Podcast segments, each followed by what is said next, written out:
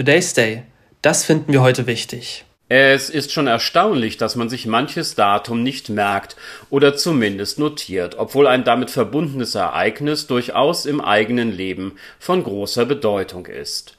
Aufgehört habe ich vermutlich irgendwann in den Wintermonaten 2018. Dies lässt sich in der Tat mit Hilfe meiner Amazon Bestellhistorie nachvollziehen. Im Spätsommer hatte ich noch einen durchaus wertigen und teuren Verdampfer bestellt, von dem ich weiß, dass ich ihn nur wenige Monate verwendet habe.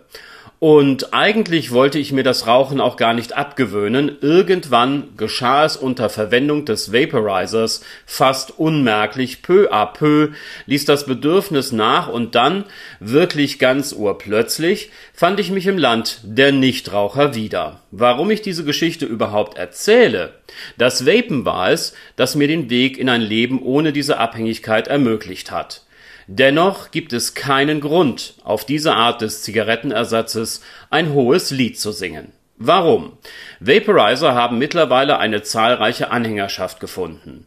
Dies an sich ist unproblematisch und wer raucht oder dampft, der entscheidet das als mündiger Mensch für sich selbst. Problematisch wird es dann, wenn sich die Schwelle für den Einstieg ins vermeintlich gesündere Genießen durch diese Geräte altersmäßig nach unten verschiebt und mit Vapes, günstigen elektronischen Einwegverdampfern Menschen erreicht werden, für die das Rauchen gar nicht in Frage käme. Aufmerksam wurde ich auf dieses Thema durch einen Artikel auf heute.de. Neu ist nicht die fruchtige Geschmacksvielfalt der Liquids bei E-Zigaretten, überraschend hingegen sind ihre mir vollkommen entgangene Allgegenwärtigkeit und ein kunterbuntes Design, welches sie wie harmloses Spielzeug oder ein modisches Accessoire wirken lässt. Fünf Millionen der Einwegverdampfer werden monatlich verkauft. In der Gruppe der jüngeren Menschen im Alter von 14 bis 24 ist ihre Nutzung im letzten Jahr merklich angestiegen im September 2021 beschäftigte sich stern.de mit diesem Thema am Beispiel der Elf-Bars. Christina Schad, sie arbeitet bei der Fachstelle für Suchtprävention Berlin, erklärt in dem Online-Artikel, dass die bunten und in diversen Geschmacksrichtungen erhältlichen Vapes von Erwachsenen häufig gar nicht als solche erkannt werden würden.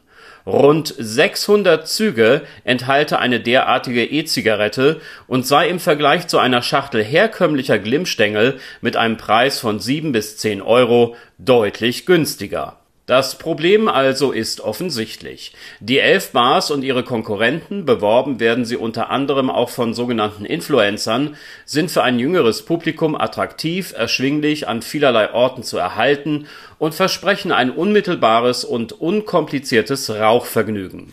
Expertin Schad weist darauf hin, dass hier junge Menschen an das Rauchen herangeführt werden, die das sonst nicht täten Schaut man sich die Konsequenzen des Konsums der Einwegzigaretten an, so sind hier besonders zwei Aspekte zu beleuchten.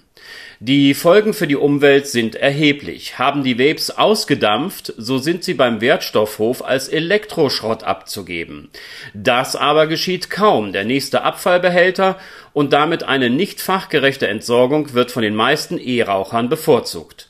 Somit entsteht, denkt man alleine an die Batterien, ein erheblicher Schaden für die Umwelt. Und dann ist da die Frage nach den gesundheitlichen Folgen. Experten aus Medizin und Wissenschaft warnen vor dem enthaltenen Nikotin und dessen Auswirkungen auf das Herz-Kreislauf-System des Menschen. Zudem seien die Langzeitfolgen der inhalierten Aerosole noch nicht geklärt. Das enthaltene Propylenglykol zum Beispiel wirkt entzündlich und gentoxisch. War das Dampfen für mich der Einstieg in den Ausstieg, so scheint sich das Blatt jetzt doch gewendet zu haben, und für Menschen jüngerer Generationen sind die gut verfügbaren, farbenfrohen und geschmacksintensiven Vapes der Startpunkt in eine Abhängigkeit, gerade auch für jene Personengruppe, für die eine klassische Zigarette gar nicht in Frage gekommen wäre.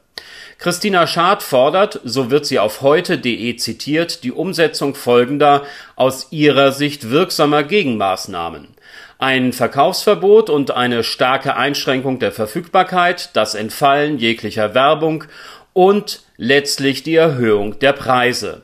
Darüber hinaus sei es besonders wichtig, immer wieder mit den Jugendlichen über die Themen Dampfen und Rauchen im Gespräch zu sein. Als langjähriger Raucher und vorübergehender Nutzer eines Vaporizers stehe ich hier gerne zur Verfügung und kann bereitwillig von den Folgen berichten, die der Jahrzehnte währende Konsum von Zigaretten in meinem Körper hinterlassen hat. Today's Day, ein Projekt von netkiosk.digital.